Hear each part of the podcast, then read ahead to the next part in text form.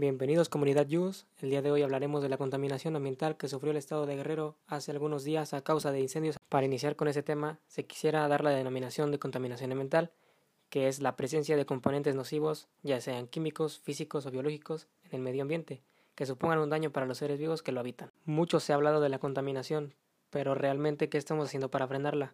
Este 5 de mayo en Chilpancingo Guerrero se vivió la presencia de incendios forestales, lo cual ocasionó que la mayor parte del estado se encontraba cubierta de humo. En el estado mexicano de Guerrero se produjeron importantes cantidades de humo y altos niveles de monóxido de carbono y aerosoles, que son muy malos para la salud. Para la fecha del 12 de mayo del presente año, el secretario de Protección Civil, César Mayares Salvador, informó que actualmente continúan activos 19 incendios en el estado.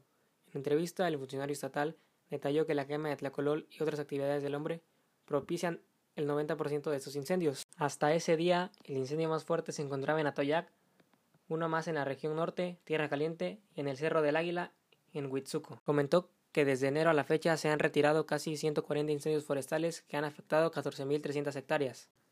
Estos incendios crearon un enojo a la población guerrerense, ya que se dio el comunicado de parte de la Secretaría de Protección Civil que el día miércoles 8 de mayo de 2019 se suspendieron las clases a todos los niveles educativos del Estado, pero a cabo de las 10.30 de la noche del martes 7 de mayo se envió otro comunicado que sí habría clases porque según el nivel de calidad del aire había tenido una mejora y la población tuvo el enojo porque aún los incendios no se habían apagado, ya que la Secretaría de Protección Civil avisó que ya tenían un gran control hacia los incendios, lo cual generó enojo a la población porque se suscitó otro incendio más. Estos incendios son provocados por el mismo hombre que no se da cuenta de los problemas que le está trayendo a su entorno y le está dejando a su medio ambiente y a su planeta. Muchas gracias por sintonizarnos.